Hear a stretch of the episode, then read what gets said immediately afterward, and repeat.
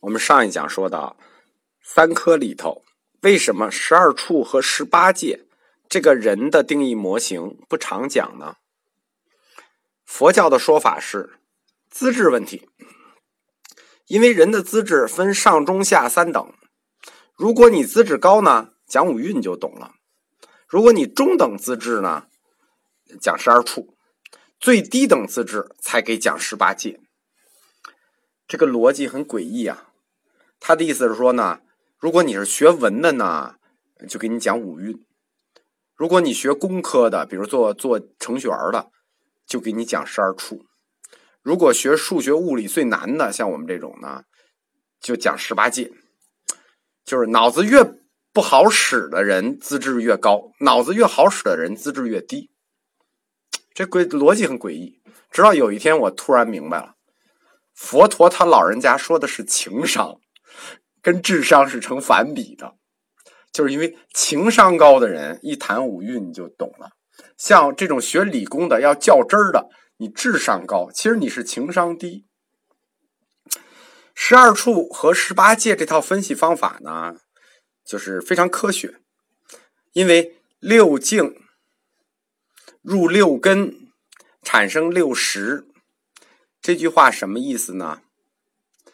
识作为精神存在，是以根和境这组物质存在为前提发生的。这个我们前面也提到过，感觉到了吧？只要用十八、十二处和十八界，就要坏事儿了。十二处和十八界的理论是说，认识的客体和认识的主体发生关系的时候。人的精神和心理活动才开始产生，这里就有两个大问题，解释不好就要出事故。第一个就是发生的关系是什么，对吧？就是根与对应的境，就是认识器官与要认识的这个对应主体，他们的这个关系发生是怎么认识的？不能简单的用一个入回答，怎么入？你把动作给我解释清楚。入这个词的中文理解很宽泛，但是这个后来唯识学算是给解决了吧？这个就说这个问题是第一个问题，唯识学算是把这个怎么入这个过程给解决了。第二个问题就是我们前面提过的根和境是实存在的前提和活动条件。十是一个派生物，在十八界，你看，先是六入根，然后是六境，这加起来是十二处，这认识对象，最后才得到六十，这是十八界。六根和六境是什么？是色，是物质。前五根和五境都是色法，就是眼耳鼻舌身，这都是色法。十是什么？十是精神，根境作为物质。是派生精神的前提。这句话再抽象一下，就叫做物质决定意识。那么，佛教的十二处和十八界理论，这个认识论就是唯物认识论。所以说，佛陀说：“你们学理科的资质太低，你们智商太高，你们这种分析方法是不对的。你们情商低，你们怎么能这么想问题呢？对吧？”经过你这么一套展开，可以这么说啊，这个佛学呃佛学这个大师立刻就整个人就不好了，迅速就要补救。提出来的补救方案叫做“处的不可分说”。什么叫“处的不可分说”呢？就是说你就不能这么分开，你不能把根茎十十二处十八界孤立开，根茎十一体不可分，要谈就一块谈。没有十二处要谈，就是三组一起谈，根茎石一起谈，就是六个小组合，没有什么六入十二处十八界要谈，就是一组一组的小组合。如果我们对佛教义学有个深刻的认识啊，就是像我们是像现在我们这个课似的，对每一个词做出定义来，并且有足够的西哲基础，我们就发现啊，千年以来，包括现在。大家的很多争论，很多的概念含混不清，是因为佛教的很多基础认识是站在两大思想认识体系的分界线上。这个我们一再谈到了。优势是它转展腾挪的空间会很大，缺点就是它的理论纯粹性问题，对吧？关于根茎石三者不可分，如果可分，像我那样分析，我们说为什么不能分开？像我那样分析，佛教就变成唯物主义本体论了，这绝不是他们的初衷，所以他们就必须强调根茎石三位一体不可分。处是根茎石的三合合，所以进而处是人发生的，进而人也是根茎石的三合合，所以处的。精神物质不可分，就暗含着人的精神物质不可分的概念。这样，佛教义学家定义了处不可分说，就解虽然解决了前一个问题，就是我们说的六十二处十八界的这种分离认知的问题，但马上就会引入一个新问题，就像程序员一样，改掉了一个 bug，马上就会引入一个新 bug，因为。如果根茎时不可分，它导出什么呢？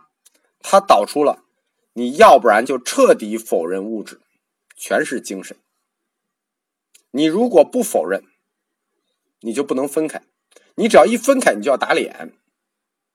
这样，如果不能分开，分开就自己打脸的话，那么那本著名的《那先比丘经》，就是我们谈人是车的那个经。关于人是假名的概念就站不住了。我们知道大乘中观关于假名的概念，它的源流都是来自于《那仙比丘经》的。人不是不可破拆吗？不是不可分吗？处不可分就意味着人不可分，人不可破拆，不可分。那后面很多理论体系就站不住了，因为物质精神的不可分定义，在哲学上就意味着。你要肯定就都肯定，要否定就都否定，没有中间。所以，中观学派最终还是迈出了他们彻底否定的这一步，就是他们已经认识到这个哲学的问题了，走向了一切空。他的般若学的这个理论原点就在处的不可分上。就是我们说，为什么会有这个学派？它的整个学派的建立，为什么？就因为这个漏洞，他就从这个漏洞起建立了整个般若学派。但是，这个十八界理论实在太科学了，为什么？因为它不是理论上的，它是通过观察人，它是符合人的经验认识的。所以，佛教哲学四大体系中，另外两个体系。说一切有部和为实，也是从十八界理论出发的，就是小乘有宗，以说一切有建立了中心的就为中心的哲学体系，而大乘为实就建立了一切为实。唐僧就是玄奘就立过一个著名的比量，叫做真伪比量。这个真伪比量就是以色不离眼识为前提的。什么叫色不离眼识？就是根茎石在人身上的不可分离性。就唐僧立下的这个比量就是这个东西。我们给大家讲一下比量啊，就解释，这已经说到这儿了，就顺便解释一下什么叫比量。比量是佛教阴明学里的一个词，阴明中有三比量，自比量就是你自己相信的理由，你为自己推理的过程就叫为自比量。我给你们现在讲推理的这个过程就叫为他比量。佛教的推理就是我们，我给大家讲推理是有前提的。就佛教之间我们互相辩论啊是有前提的。这个前提是什么呢？叫做自比量与他比量一致。就是你看那无遮大会，大家讨论这个讨论过程，自比量、他比量必须一致才可以推理。什么意思呢？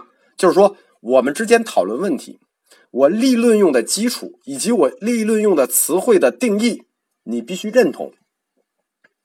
如果你不认同，那就相当于你说你的，我说我的，因为咱俩连基础定义和基础词汇的意见都不同，那就不用推了，那就这个就是比量的概念。因为佛教哲学的概念太多了，我们这一下就绕出去了。下一讲我们要绕回来，继续说刚才的问题，就是处是根茎时不可分的问题，会导致佛教哲学上出现什么问题。